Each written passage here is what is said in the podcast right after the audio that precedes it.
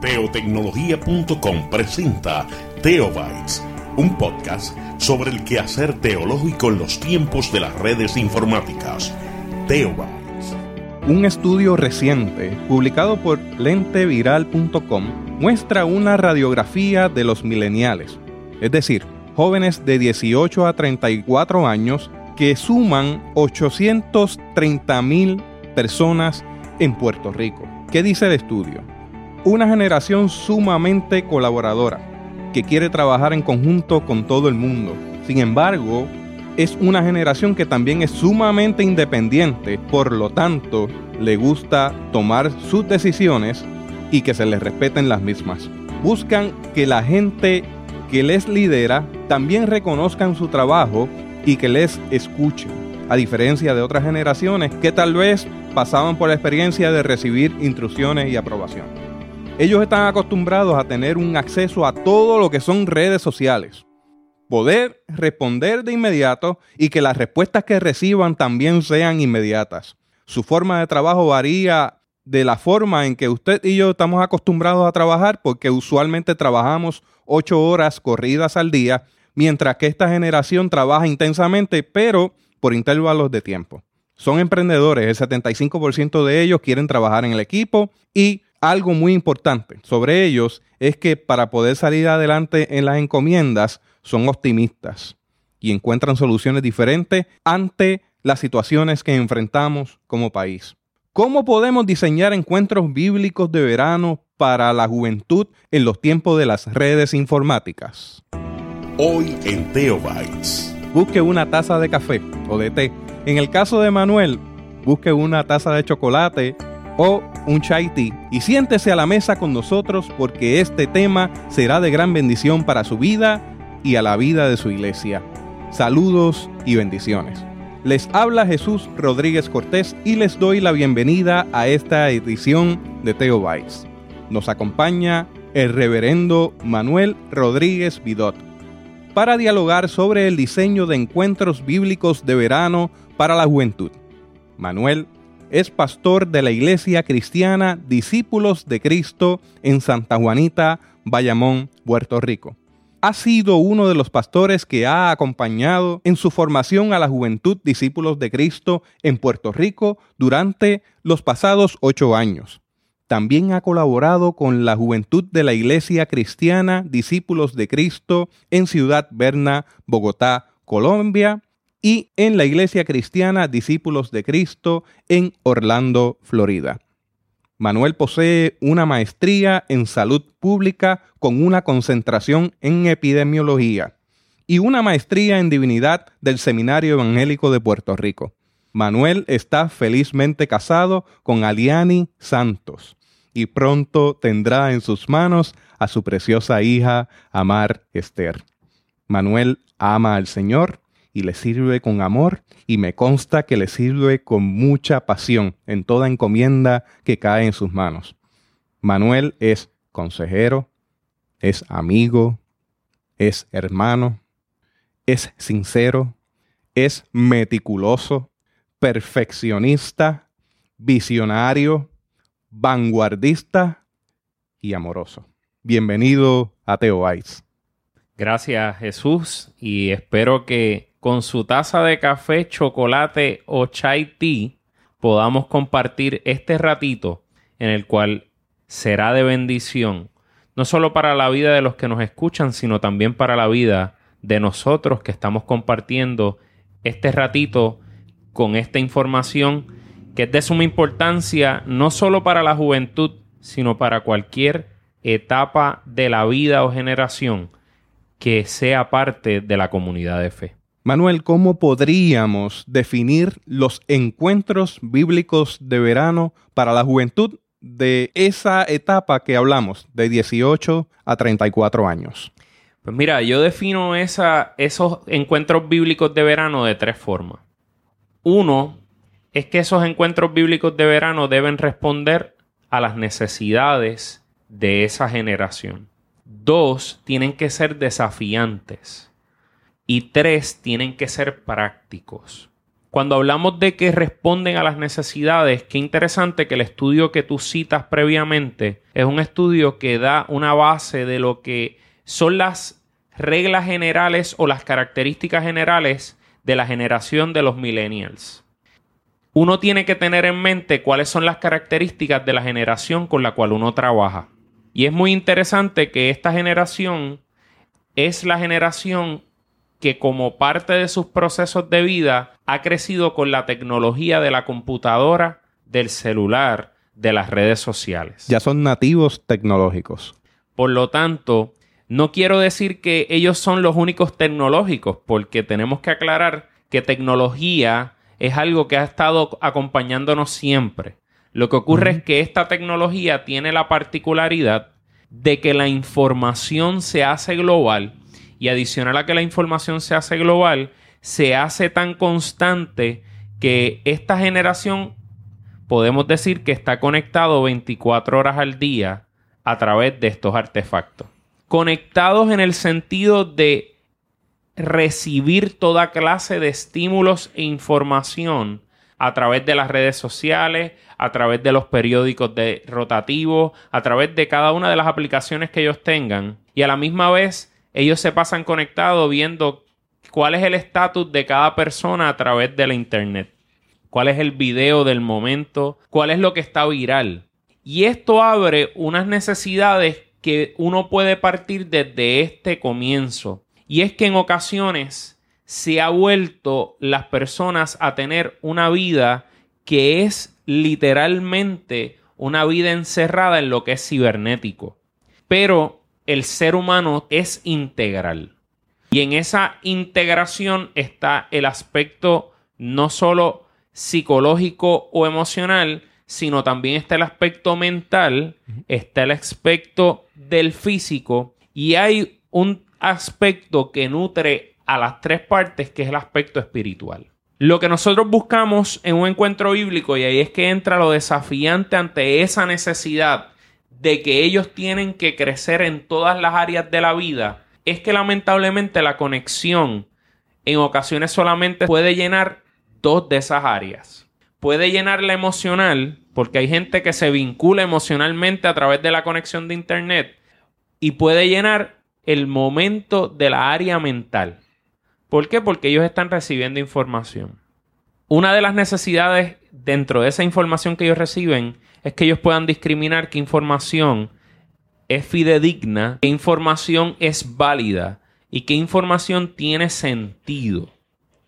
Porque a través de toda la mar de posts que uno puede ver en las redes sociales, muchos de ellos uno lo que ve son necesidades de ellos mismos expresadas en una posible frase y en esa dinámica hay gente que ve o en la foto o en el video que postean o en la información que postean, uno puede ir viendo qué tipo de necesidad ellos tienen como personas. Eso que tú estás diciendo es importantísimo porque cualquier pastor o pastora que esté pastoreando en estos tiempos tienen que estar empapados de esos sistemas tecnológicos no solamente empapados de los sistemas tecnológicos en términos presenciales, es desarrollar la habilidad de discernimiento, la habilidad de poder leer entre líneas que ese mensaje, que ese video, que ese post, que eso que está colocando la oveja en línea tiene un significado. Y que hay algo detrás de eso que me lleva a reconocer una necesidad, por lo tanto, una intervención pastoral pertinente para esa persona que está colocando la información. Lamentablemente, y aquí tengo que decirlo, hay pastores, hay líderes que prefieren no tener redes sociales porque ellos entienden que esto no es un medio que uno puede utilizar para pastorear. Pero cuando uno está inmerso en la pastoral de la juventud, en el tiempo en el que estamos, el uno tener acceso a las redes sociales de los jóvenes que uno pastorea, uno puede de una manera más rápida, porque lo interesante es que en la conexión de este tipo, el mensaje pasa mucho más rápido que antes de que el joven llame a la secretaria o llame al pastor o la pastora y le pida una reunión o una cita para hablar de algún asunto. En ocasiones, y lo tengo que decir lamentablemente, nuestros jóvenes sienten que los pastores están distantes a ellos. Y en ocasiones también sienten que las respuestas a sus preguntas son respuestas llanas, sin sentido y sin razón. Cuando un pastor se para en un púlpito, en este tiempo, ante la juventud, debe ser un pastor que debe estar bastante bien informado de lo que habla y de lo que expresa. Y las necesidades de la comunidad. Porque lo que ocurre es que hay una herramienta muy sencilla que es que yo le doy a la aplicación de internet y yo voy a cualquiera de los buscadores y yo hago la pregunta y va a bajar información de cualquier tipo que yo puedo refutar posiblemente lo que el pastor o el predicador o el que está enseñando en la escuela bíblica me está planteando.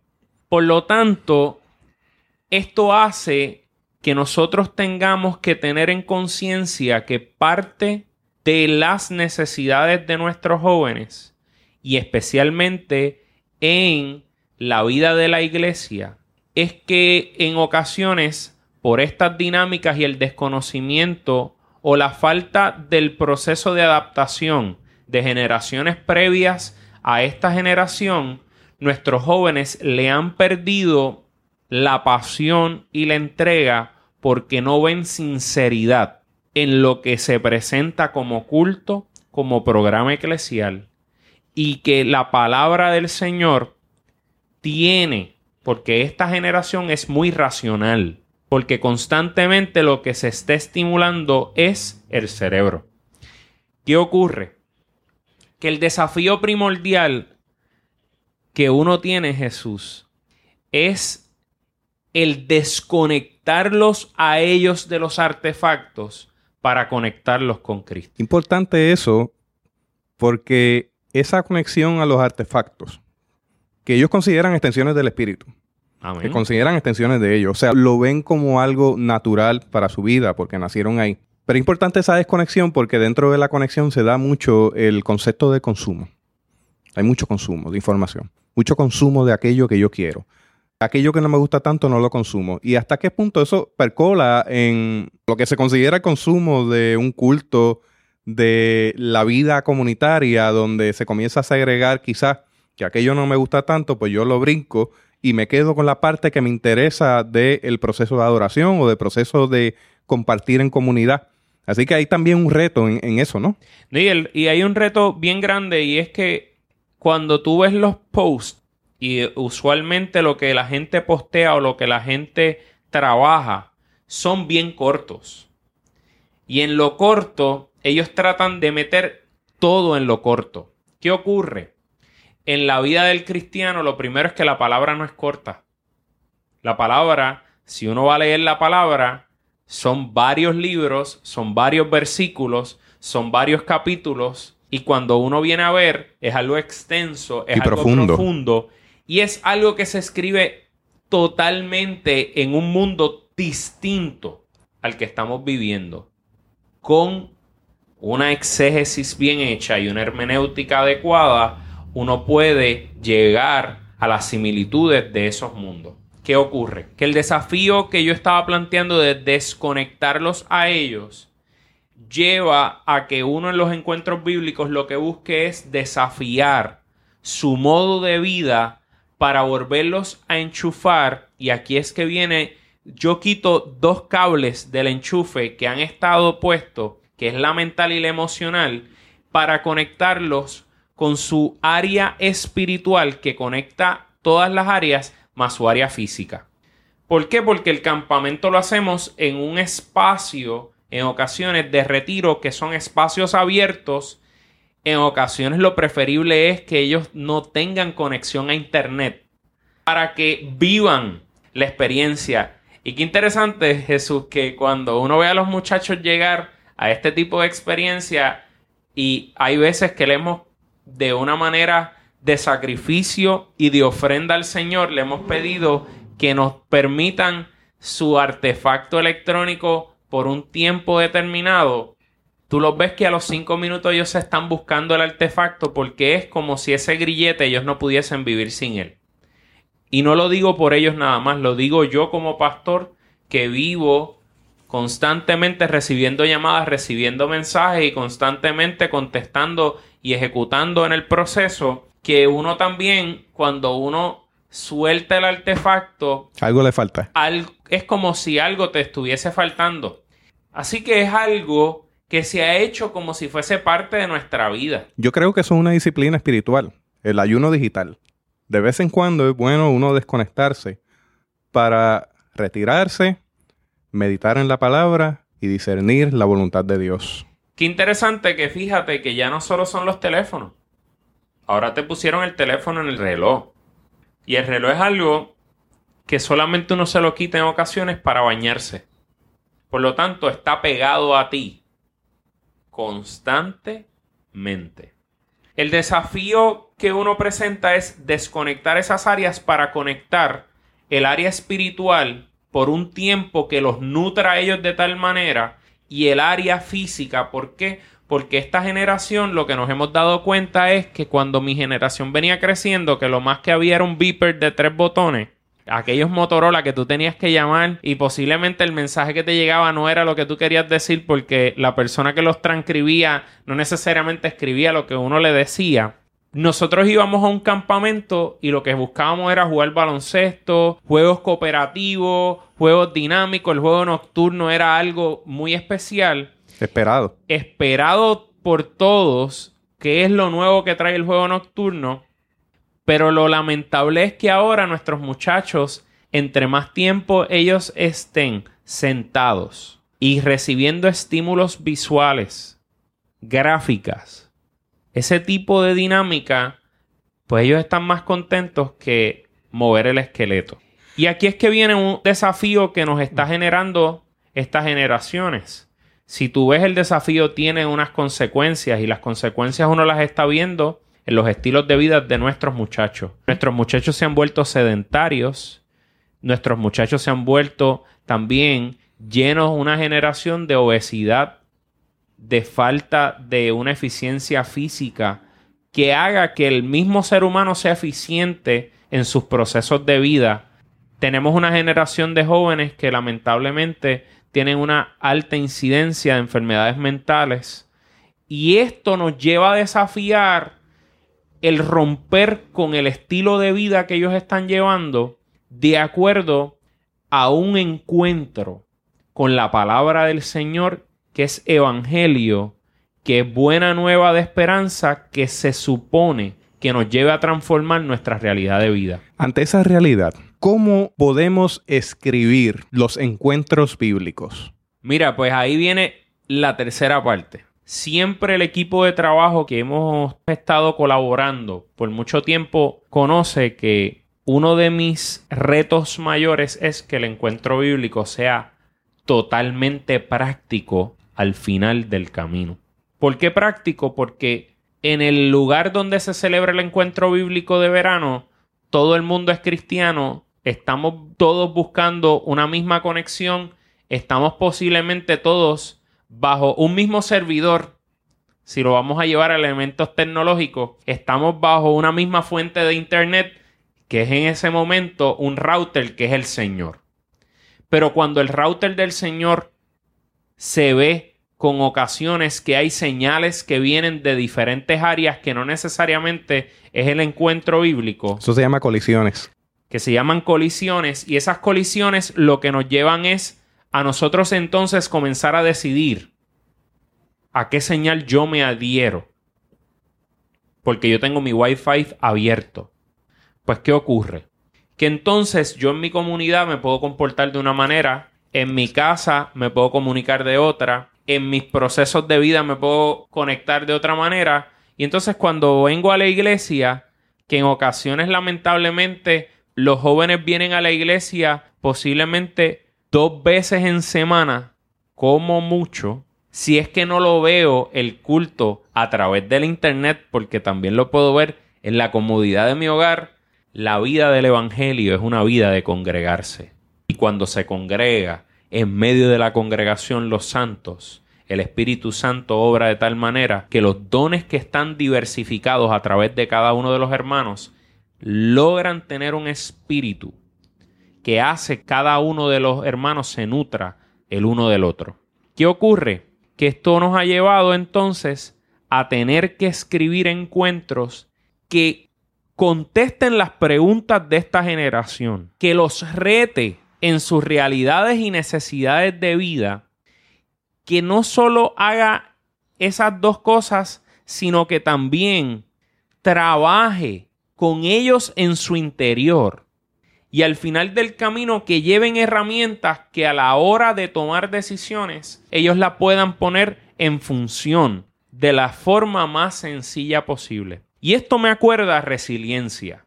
Recuerdo que la primera reunión de resiliencia, parte de mi equipo de trabajo, cuando trabajamos los temas y esbozamos los temas que íbamos a trabajar, una persona que me dijo que esos temas eran muy críticos, muy difíciles de trabajar, que a los jóvenes no podíamos tocarle esos temas y que esos temas no tenían pertinencia.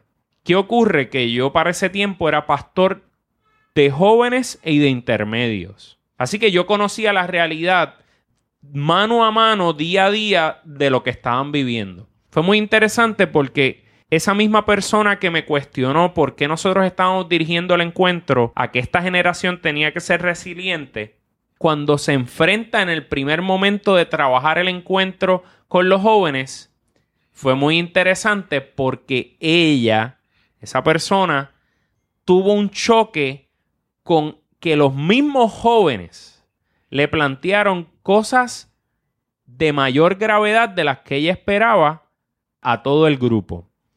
Y entonces ella entendió la pertinencia del tema de la resiliencia en esta edad. ¿Qué ocurre? Que cuando vamos a montar un encuentro bíblico, lo primero es que el encuentro bíblico, nosotros lo trabajamos tipo célula, momentos de grupos más pequeños donde estructuramos un escrito, ese escrito tiene que guardar relación con la temática o el hilo conductor que tiene todo el encuentro bíblico de verano. Y el encuentro bíblico de verano se construye con un hilo conductor que tiene con intencionalidad que tener relación con la realidad de ellos previo a entrar al campamento, pero que tiene una relación práctica de que cuando ellos salgan del campamento o del lugar donde se reúnan, estos jóvenes pongan en función aquello que han aprendido. ¿Qué ocurre? Que uno tiene unos objetivos por cada encuentro bíblico.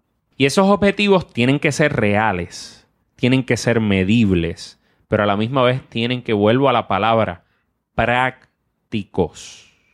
Porque el Evangelio si no se puede practicar es una mera palabrería. Pero nosotros lo que queremos es que nuestros muchachos sean testimonios vivos de que Cristo los ha transformado. En esta dinámica, uno busca primeramente la temática que tiene el encuentro y uno divide esa temática del encuentro en subtemas. Cuando utilizamos el tema pegado, que nuestro interés era hablar de cómo ese Espíritu Santo y esa dinámica de la conexión con la palabra del Señor hacía que hubiese una cocción, utilizamos un elemento que era algo conocido para nosotros los boricuas, que es el pegado, que voy a decir que es. Es arroz sobrecocinado. En República Dominicana le llaman el concón. No sé cómo lo llamen en cualquier país adicional, pero es el arroz que se pega uno con otro, que se pone duro y que cuando uno lo mastica, uno lo que siente es ese crunch, ese crujiente. Ese, eso, eso crujiente que te puede partir un diente si está muy cocido. Pero nosotros hablamos de pegado con la intención de llevar a nuestros muchachos a tener una experiencia genuina con el Señor. El detalle ahí es que se le va asignando nombres que son pegajosos, que son descriptivos, donde la gente que va a asistir a estos encuentros pueden relacionar lo que allí se va a discutir con la vida diaria. Hace un momento mencionaba resiliencia, que es la capacidad de un objeto en poder estirarse y volver a su forma original, trayendo a nuestra discusión la capacidad que tiene el ser humano de sobreponerse a la adversidad. Con respecto a pegado, tiene una imagen ahí que se le queda impregnada a la persona que ha asistido y la va a recordar toda su vida. Así que aquí hay una simbología envuelta en la entrega de ese material bíblico, de ese encuentro bíblico que se traduce en un encuentro para la vida. Algo que nosotros hemos hecho durante todo este tiempo es que hemos buscado un nombre lo más corto posible, si es posible una sola palabra, que en ella se defina el tema total del encuentro. Pepa. Cuando hablamos de Pepa, hablamos de visión, y lo que nosotros entendíamos es que la pepa es una semilla. Que pepa es semilla, exacto. Y esa semilla nosotros hablábamos que era el Evangelio. Que dependiendo de dónde uno lo siembre, como dice la parábola del sembrador, va a tener un fruto. Y de los frutos transgénicos. ¿Por qué? Porque hay frutos que no tienen semilla. Y si no tienen semilla, no tienen un fruto en el futuro. El Evangelio de Cristo tiene que ser una semilla sembrada en nuestra vida, pero el fruto que se espera de que eso germine en nuestro corazón es que otra persona pueda recibir de la semilla que uno riega cuando uno le habla de la palabra del Señor, cuando uno comparte la experiencia, por lo tanto lo práctico. El primer campamento que yo tuve el privilegio de dirigir, el reverendo Fernando Barbosa me solicitó que yo fuera director del encuentro bíblico de verano de personas de 19 años hasta 35 años cuando yo solamente tenía 28 años. Yo podía ser parte del encuentro como conferín en vez de como director. Y recuerdo que ese año el tema era la unidad y la palabra clásica, el campamento se tituló Uno. Así que cada una de estas experiencias tiene en ese nombre se utiliza de primera mano como un proceso de definir el tema total o el tema general del encuentro. Y al tener ese tema total del encuentro, en esos objetivos que uno cree en el encuentro hay subtemas que vienen relacionados y la forma más fácil para que la gente lo pueda apreciar es con el tema de pegado. ¿Por qué? Porque pegado lo que nosotros hicimos fue distribuir qué era lo necesario para pegado. Y recuerdo que en pegado, para tú tener pegado o hacer arroz de ese tipo de manera, uno necesita fuego. Y habíamos dicho que el fuego era la presencia de Dios. Y buscamos el texto de la zarza ardiente. Aquel fuego que no se consumía. De hecho, en Levítico dice que el fuego del templo del Señor no podía apagarse. Por lo tanto, ese fuego es constante. Para que haya pegado, uno tiene que dejar la olla más tiempo en el fuego. Y el fuego es el que purifica. Por lo tanto, mi relación con Dios purifica la vida del ser humano. Segundo, había que tener agua. La simbología del agua era el Espíritu Santo del Señor. Y eso utilizamos el encuentro de Jesús con Nicodemo.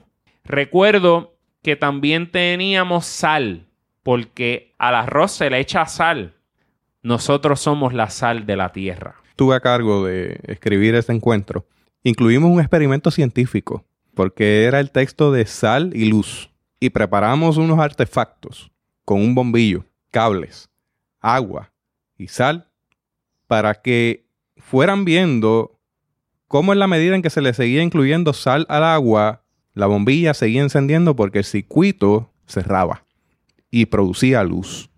Entonces, esto es importantísimo porque se está incluyendo medios, formas, símbolos, actividades que impregnan el mensaje bíblico en la mente de quien lo está recibiendo. Estas actividades lo que hacen es fortalecer la discusión bíblica y la discusión del grupo para que ellos luego mantengan un recuerdo de una imagen, porque lo que ocurre es que como ellos constantemente el estímulo es la imagen, ellos tengan una imagen que les recuerde a ellos el texto bíblico que se está trabajando.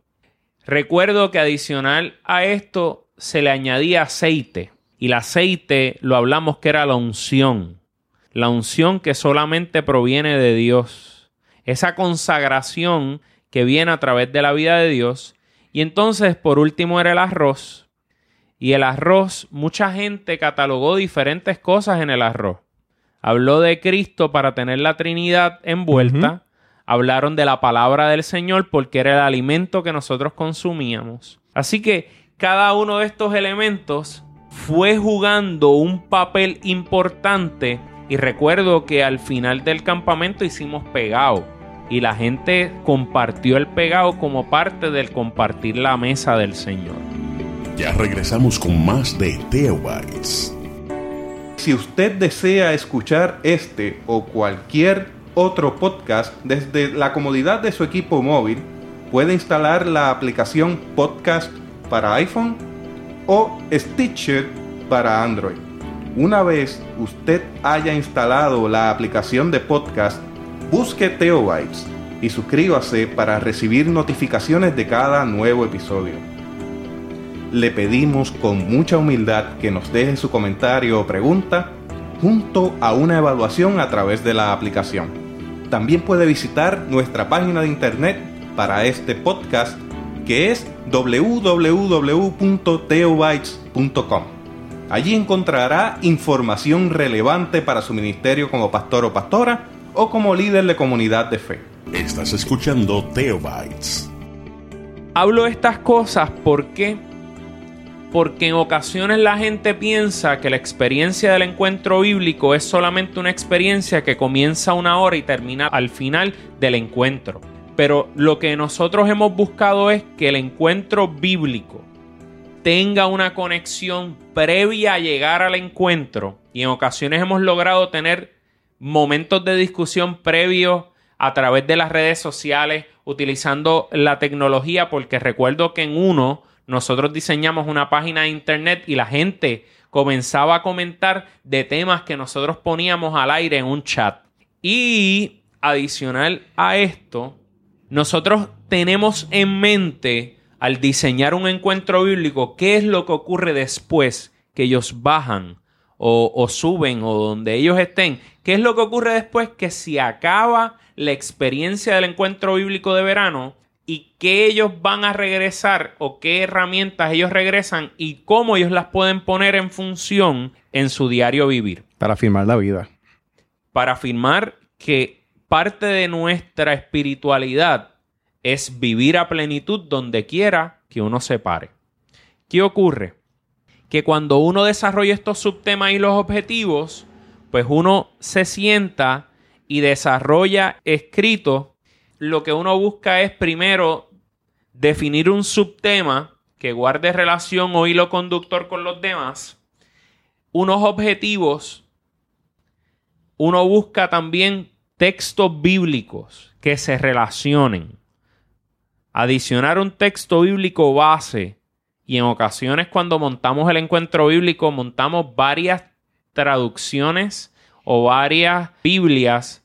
Cogemos el mismo texto para que la gente pueda tener comparables. Y adicional a estas comparables, buscamos luego entonces tener un espacio donde se problematiza la situación real del momento. Luego de eso hay una parte donde se hace un comentario bíblico. Eso requiere unas competencias teológicas. Y esa parte requiere no solo unas competencias teológicas, sino de unas fuentes de comentarios bíblicos, comentarios exegéticos, que puedan fundamentar al que trabaja como líder en el encuentro a poder contestar posibles preguntas teológicas que salgan del encuentro. Y al final buscamos establecer algún tipo de actividad u orden en el que uno pueda ir trabajando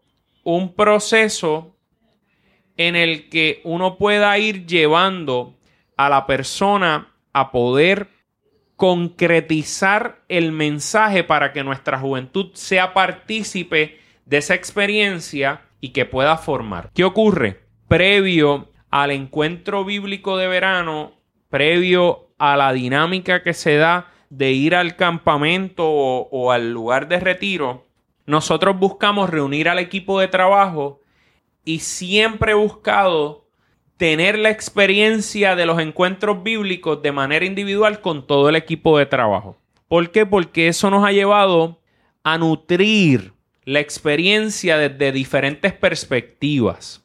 Cuando eso nos lleva a nutrir la experiencia desde diferentes perspectivas, uno puede minimizar las sorpresas que pueden venir de las preguntas teológicas o las preguntas o posibles raciocinios que vienen de la experiencia del encuentro. También va preparando espiritualmente al personal que va a participar del encuentro. Y adicional, dependiendo de cómo uno monte el encuentro, también ayuda en la dinámica de que cuando uno se empapa de todos los encuentros, uno tiene por lo menos un grado de conciencia de que lo que posiblemente yo voy a discutir en mi encuentro, el otro lo va a discutir de otra manera y va a tener otro subtema. Pero eso depende de la programación. ¿Por qué? Porque hemos ido, al pasar del tiempo, uno ha visto que hemos innovado en la manera que hemos distribuido el trabajo dentro del encuentro. Me explico. Antes uno distribuía equipos de trabajo y todos los encuentros se daban por cada equipo de trabajo con un grupo en específico. Pero hemos ido innovando y nos hemos dado cuenta que si uno especializa a un grupo con un tema en particular y ese tema se repite, hemos visto que la experiencia nutre más porque ese grupo de personas se prepara en un tema específico, pero al discutirlo en el grupo grande de todos los líderes, nos lleva a que cada uno tenga conciencia de lo que va a discutir el otro y que si es posible en ocasiones puedan establecer lazos de conexión de concepto o de dinámica que van a ser aclarados en el otro o en el otro lugar. O uno tener conciencia de dónde viene el otro grupo, uno puede saber de qué ellos han discutido para uno agarrar el grupo y seguirle el hilo conductor del retiro o del campamento cómo tú construyes un equipo de trabajo para estos encuentros? Lo primero es de Jesús que me río. ¿Por qué? Porque en ocasiones la gente piensa que el equipo de trabajo tiene que pensar como el director. Tiene que tener la misma conciencia del director, tiene que tener la misma preparación. Y aquí es que yo vivo lo maravilloso que es el lema de los discípulos de Cristo. En lo esencial unidad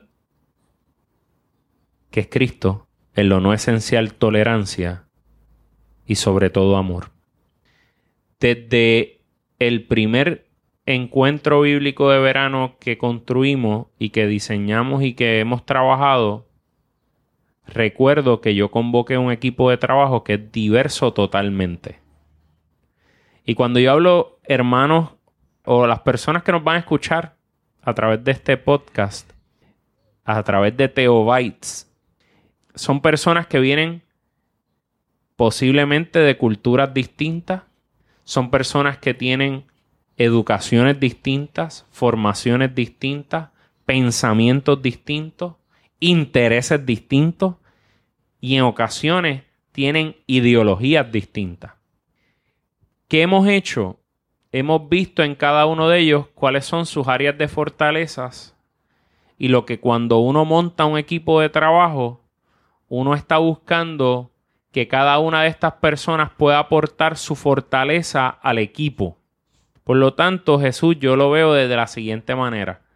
Un buen grupo de equipo de trabajo es un grupo que uno pueda poner en una barca, cada cual tiene un ritmo de remar, cada cual tiene una fuerza distinta, pero que a la hora de la verdad el director lo que busca es que todos rememos para un objetivo, que esos son los objetivos principales de todo el encuentro bíblico. A mí me encantó algo la primera vez. Yo llevo estos ocho años que llevas dirigiendo los encuentros de verano.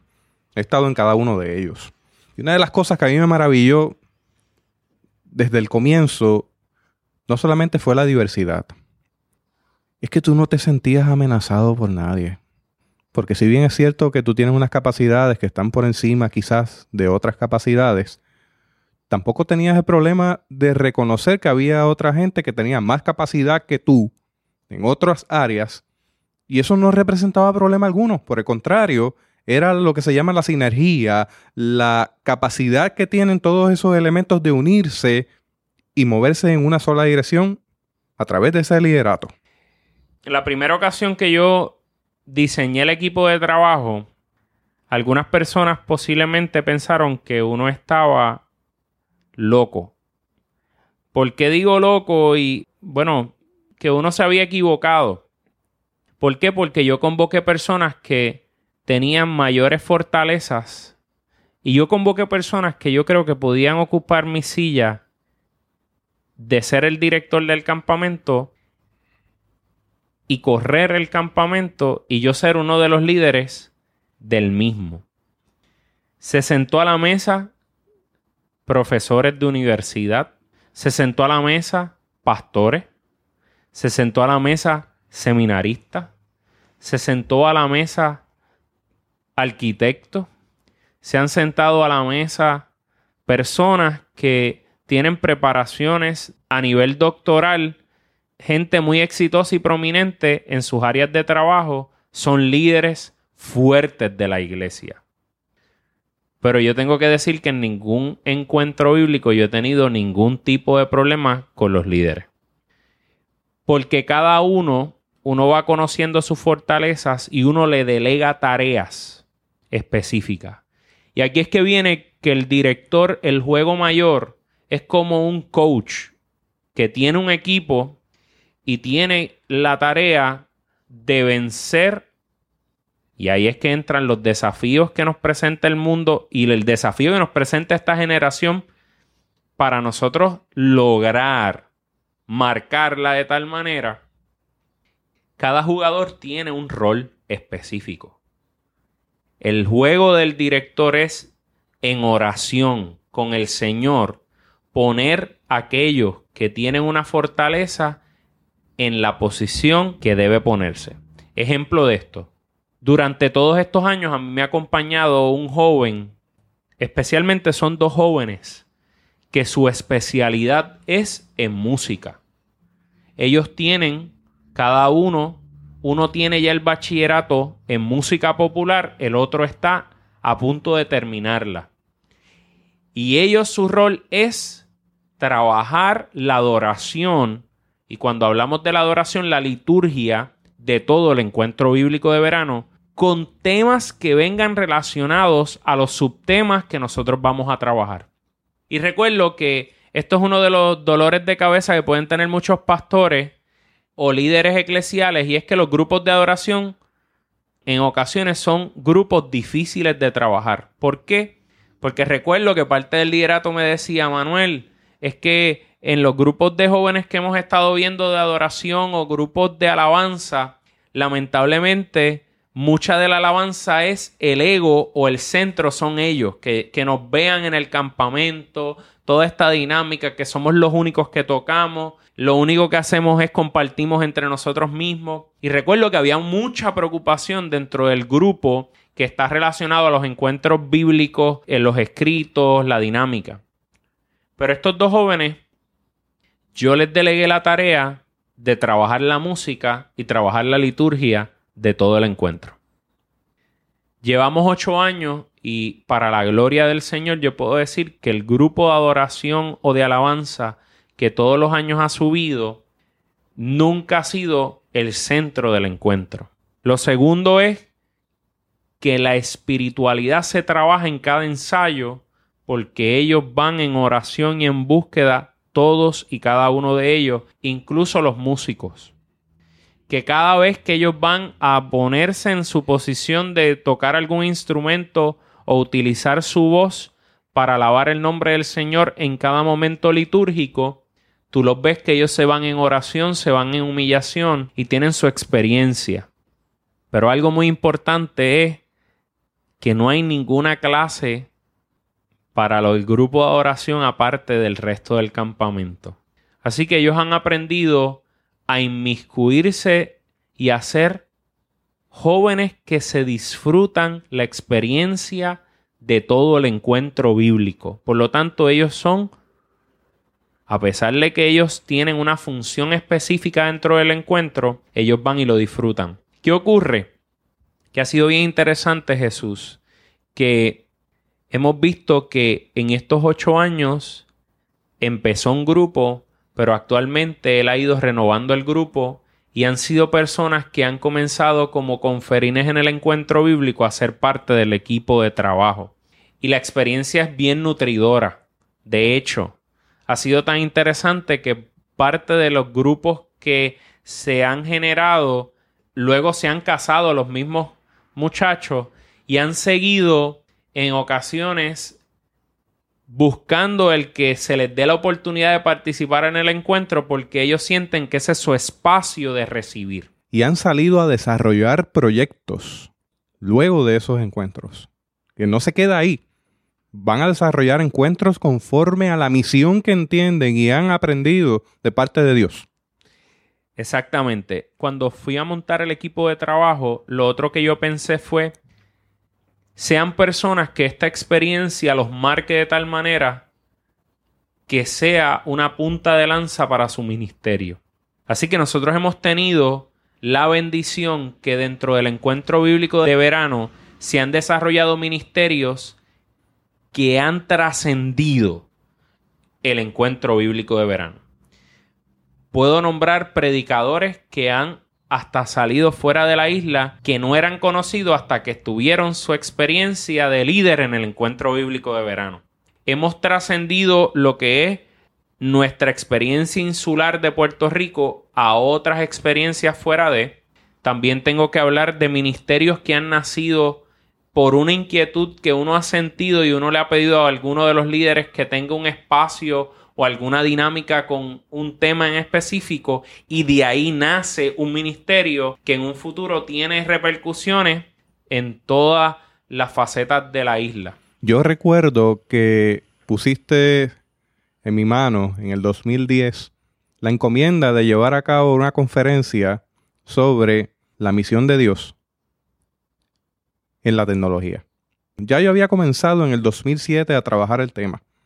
Pero fue en el 2010 cuando se me da la encomienda de desarrollar la misión de Dios en los tiempos de las redes informáticas que hago esa conferencia y eso fue algo que me catapultó al punto de que en enero de 2011 nació teotecnología.com.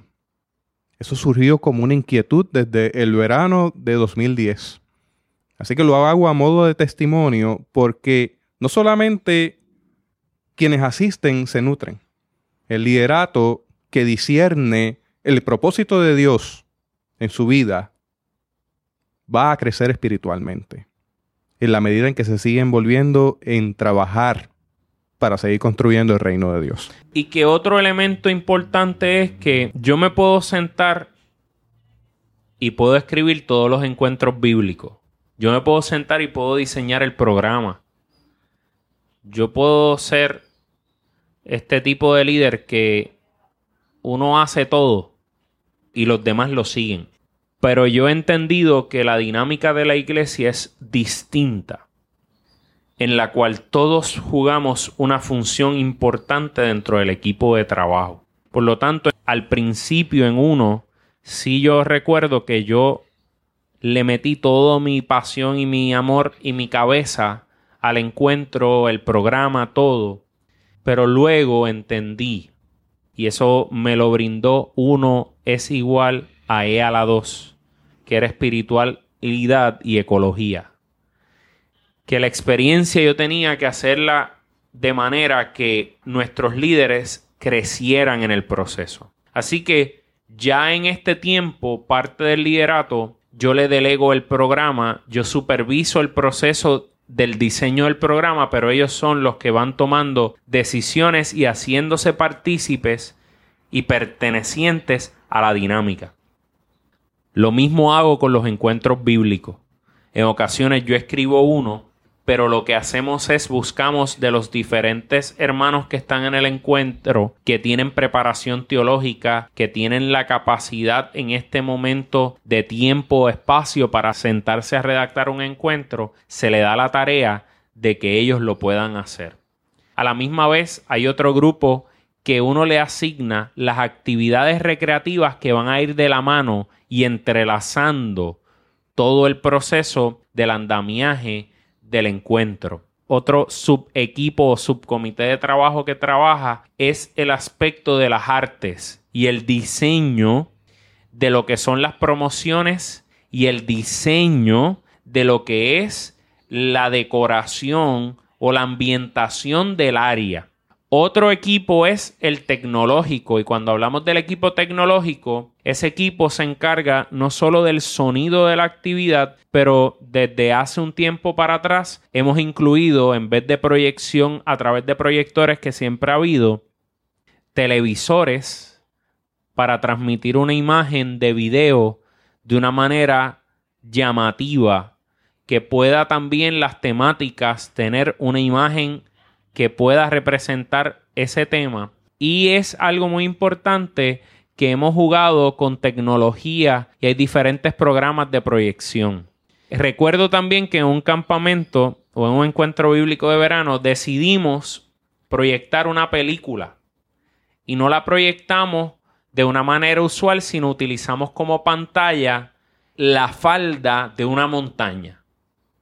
Y nuestros jóvenes estaban al aire libre en una experiencia de compartir su merienda, pero aquella proyección marcaba un hito de algo distinto, una experiencia distinta. Por lo tanto, cuando uno escribe el encuentro, no solo uno escribe una idea, pero uno tiene que poner esa idea en práctica. Y ahí es que se mezcla lo escrito teológicamente con las actividades que se van a ir llevando a cabo. E incluso, y voy a añadir, nosotros planificamos hasta lo que ellos se van a alimentar. Y los tiempos de descanso y los tiempos de espacio para que ellos puedan procesar lo que van aprendiendo en el campamento o en el encuentro bíblico. Dependiendo lo que uno le dé de comida uno puede tenerlos despiertos o los puede tener dormidos al final del camino. y algo muy importante es que algo que hemos diseñado en el último tiempo, en la primera ocasión, nosotros dejamos que la programación estuviese accesible a ellos. Pero en el último tiempo, nosotros dejamos como un elemento sorpresa, porque esta generación, si conoce lo que va a ocurrir, de antemano se aburre o se prejuicia. Se comienza a crear expectativas dejándole fotos en las redes previo al encuentro. Exacto. Y no saben, no tienen la idea de qué van a encontrar. Por ejemplo, en este de que trataba de semillas, Pepa, simplemente se le ponían fotos de uvas con semillas, fotos de uvas sin semillas, y se le comenzaba a plantear la pregunta de cuál le gustaba más eso creaba expectativas. No tenían idea a lo que iban, pero ya había una expectativa de que algo tenía que ver con semillas. Y algo muy interesante es que la respuesta mayoritaria era la uva sin semilla, porque nos hemos adaptado tanto a la sociedad que somos seres transgénicos. Y ese era el planteamiento que nosotros queríamos llevarle. A pesar de que la uva con semilla en ocasiones no nos guste, o sea un sacrificio para nosotros ingerirla, la uva con semilla tiene la capacidad de reproducirse y dar un fruto en el futuro. Aquel ser humano que esté lleno de la palabra de Dios, en su corazón, estas palabras que te doy las guardarás en tu corazón. Y ese corazón ha de germinar y dará un fruto a su tiempo. Algo que es importante a la hora de establecer un equipo de trabajo es que ese equipo de trabajo uno no lo vea como menos que uno, sino uno lo vea con capacidad de luego crecer y tomar posiciones similares a la de uno. Siempre yo he buscado hacer mentoría, enseñar. Y lo interesante es que en el último encuentro bíblico de verano que yo dirigí con el equipo de trabajo, es la primera vez que yo llego al encuentro bíblico a la hora de que comienza el encuentro bíblico. Los años anteriores siempre les recomiendo a las personas que yo puedo recomendarle que deben dormir en el lugar desde el día antes para todos los pormenores tener control de cada uno de ellos para que cuando llegue la hora de empezar el encuentro bíblico todo esté manejado de la manera correcta. Y tengo que decirles que luego de siete años de trabajar con un mismo equipo de trabajo, cuando yo llegué, era como si yo hubiese estado desde el día anterior porque ya cada uno sabía cuál era su rol y lo que hicieron fue poner en función lo que habían aprendido. Así que uno de los aspectos importantes es que cuando uno desarrolla un equipo de trabajo, uno tiene que tener conciencia de que cada uno de ellos tiene una función y un rol y que esa función y ese rol pueden ellos irla desarrollando a tal punto de que ellos pueden especializarse en un área específica del encuentro bíblico de verano o ellos pueden lograr en algún momento ser la persona que Dios ponga a continuar aquella tarea que Dios nos envió por cierto tiempo. Así que cuando uno desarrolla un equipo de trabajo, uno tiene que saber que Dios fue el que puso a uno y cuando vienen al corazón o a la mente de uno nombres de personas, Dios es el que los convoca. Qué interesante es que yo sé, Jesús, que en la primera experiencia mucha gente me dijo que sí para trabajar conmigo, pero venían cargados de prejuicios con mi persona.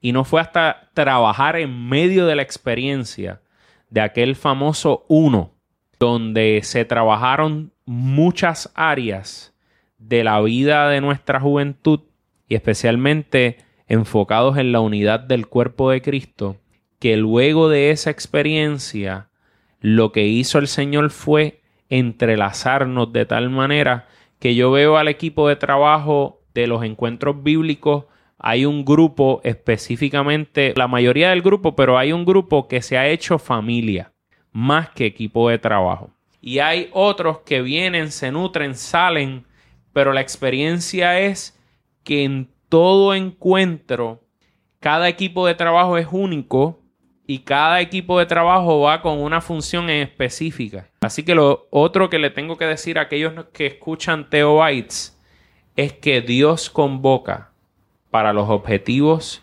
claves personas en específico. Otro elemento que es importante es que dentro de los equipos de trabajo hay staff que va a estar todo el encuentro, pero hay gente que solamente viene a hacer una función específica y sale.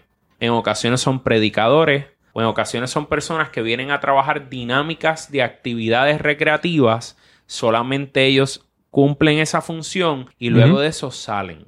La importancia de ellos es que nos traen un sazón nuevo al encuentro, pero es importante que cada persona que redacta el encuentro, que conoce el encuentro, primero le dé toda la información de los encuentros bíblicos a esa persona, segundo se reúna con ellos y le haga consciente de cuál es el andamiaje total del encuentro y tercero de cuál es la meta primordial.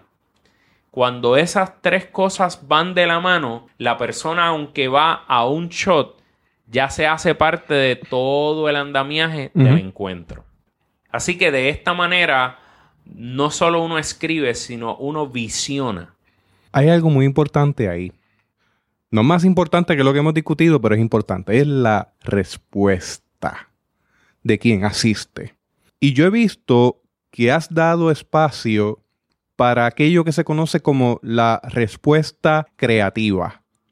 Has permitido que esta generación que tiene toda esta reacción cuando recibe información, necesita un espacio para comunicarse y dejar saber cómo se siente y qué piensa con lo que está recibiendo. Esto ya no es una relación de una dirección donde uno tiene una persona hablando y que la otra persona simplemente reciba y ya. Tú has dado el espacio y has establecido ese espacio a través del tiempo de que quien asiste también se comunica y deja saber cómo se siente, cómo ha ido reaccionando, cómo Dios le ha bendecido en el camino y también le has dado el espacio de que pueda manifestar a través de la manera que esa persona siente, sabe cuál es su respuesta.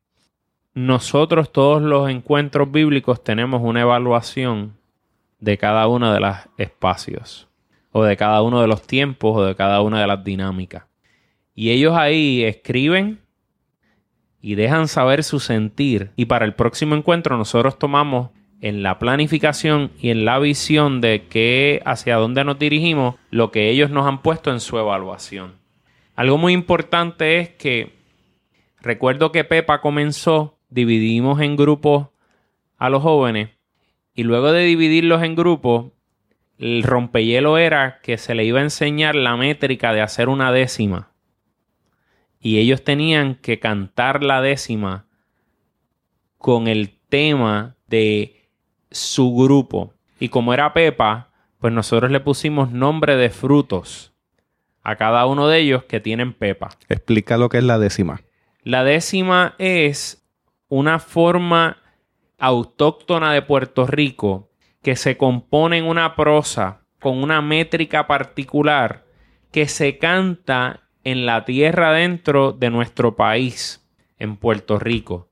Y casi siempre la cantan al ritmo de lo que llaman un seicho riau, que es música autóctona de Puerto Rico, de lo que llamaban el jíbaro puertorriqueño. Y lo que hace esta gente es, los que ya son músicos probados en esto, es que ellos improvisan sobre temáticas de importancia en cada una de las décimas.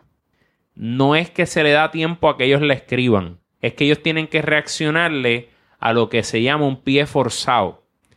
Y en esta ocasión se le dio un pie forzado y adicional a eso se le dio un tema que era el fruto que ellos le tocaba. Me acuerdo que el grupo Aguacate, ellos estaban en la histeria que no les salía, pero cuando lo cantaron, una experiencia. Hoy no hay aguacate.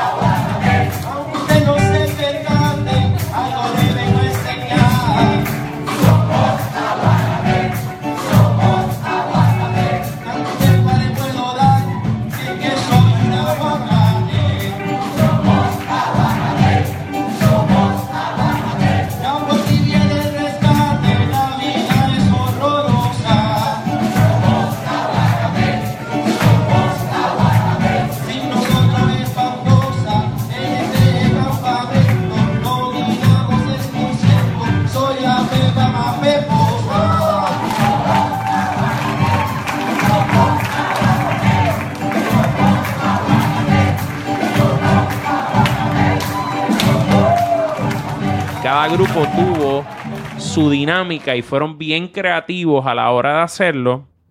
Y lo que nos hemos dado cuenta es que nuestros muchachos y muchachas tienen tanta creatividad y tienen tanta capacidad, lo que lamentablemente es que no están canalizadas de la manera correcta. Incluso lo tengo que decir. Lamentablemente la iglesia no ha canalizado las capacidades de nuestros jóvenes para que la iglesia vea que Dios ha puesto en ellos dones y talentos para poder alcanzar a su generación y puedan ser esa generación transformada por el Espíritu Santo del Señor. La Biblia nos dice en Primera de Pedro 4:10, cada uno según el don que ha recibido, ministrelo a los otros como buenos administradores de la multiforme gracia de Dios. Manuel, ¿cuáles son tus recomendaciones finales? Y me gustaría también que compartieras cómo te podemos contactar a través de las redes sociales. Puede ser email, a través de Facebook, como tú entiendas. Mis recomendaciones, primero que tengamos una intimidad cercana con el Señor y entendamos que el encuentro bíblico de verano lo más importante no es la actividad o las actividades recreativas, sino es el encuentro con el texto bíblico y un encuentro con el resucitado que es Cristo. Luego de que ese norte está claro, las actividades nos sirven para transmitir imágenes, para utilizar las capacidades y creatividades de nuestros muchachos y muchachas y adicional para poner en función áreas que ellos tienen en reposo por lo sedentaria de la vida, que es el físico, en que esto logra que nosotros nos conectemos a tener una espiritualidad integral en la vida. Lo segundo, que a través de esta experiencia uno desconoce que Dios está trabajando con nuestros jóvenes, pero también uno desconoce qué es lo que Dios quiere con cada líder y con cada hermano que sirve, que saca su espacio para servir a esta población en el momento que lo hace. Tercero, que a través de estas experiencias Dios trabaja en el desafío con aquellas imágenes distorsionadas que nos presenta el mundo para presentarle a esta juventud la imagen real del Cristo y que nuestra identidad se basa en ser hijos e hijas de Dios cuando creemos en Cristo. Y esta experiencia lo que logra es que al final del camino nuestros muchachos sean cristianos prácticos, no cristianos de nombres nominales, sino personas que en todas las áreas de su vida puedan dejarle saber al mundo que han sido transformados por el Evangelio de Jesucristo. Cuarto, que en este tiempo, que es la etapa más corta de la vida, pero donde se toman las decisiones más trascendentales de la vida, usted está invirtiendo en el grupo que Dios en ese momento le ha dado la fortaleza y le ha dado la capacidad para trascender y son los que son los responsables de hacer el vínculo con las generaciones que vienen creciendo con lo nuevo y aquellas que han estado previamente con otras tecnologías. Por algo es que yo puedo ver en un grupo de oración utilizar unos acordes y unos ritmos que son modernos, pero tocando un himno como un cuán grande es él y ver la fusión de las generaciones que están en la iglesia que son más avanzadas en edad con las generaciones modernas y las generaciones emergentes. Y ante esto veo que son los que son capaces de crear los balances. Así que yo lo que considero es que mi recomendación final va a ser la siguiente, que nos atrevamos a asumir la responsabilidad de ponerle en las manos a nuestros jóvenes también semilla en la confianza de que ha de germinar en su tiempo y va a dar frutos que nosotros desconocemos. Porque no es el proceso ni el medio. Lo importante es que dé el fruto esperado de que un alma se salve. Una de las formas que me pueden contactar es a través de Facebook Manuel Rodríguez Vidot. Otra de las maneras es a través de email pastorrodríguezvidot a gmail.com. Repito, pastorrodríguezvidot a gmail.com o a través también de la Iglesia Cristiana Discípulos de Cristo en Santa Juanita. Estamos a las órdenes. Para mí ha sido un honor tener este espacio, compartir lo que ha sido una experiencia que también ha transformado mi vida y la vida de mi familia. Porque el primer encuentro yo estaba soltero, ya para el segundo tenía novia y en medio del proceso me casé. Cierto es. Eh, y, ahora fue en un encuentro bíblico que nos dimos cuenta que estábamos embarazados. Así que Amarester nace fruto de caminar, diseñando, visionando encuentros bíblicos que mi esperanza es que ella pueda tener en un futuro una experiencia nutridora de tal manera que ame al Señor como su madre Aliani y como este servidor le aman.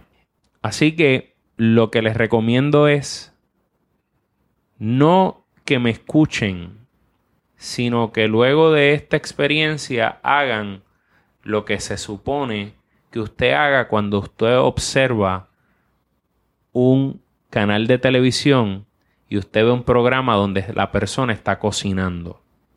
No se quede siendo un espectador.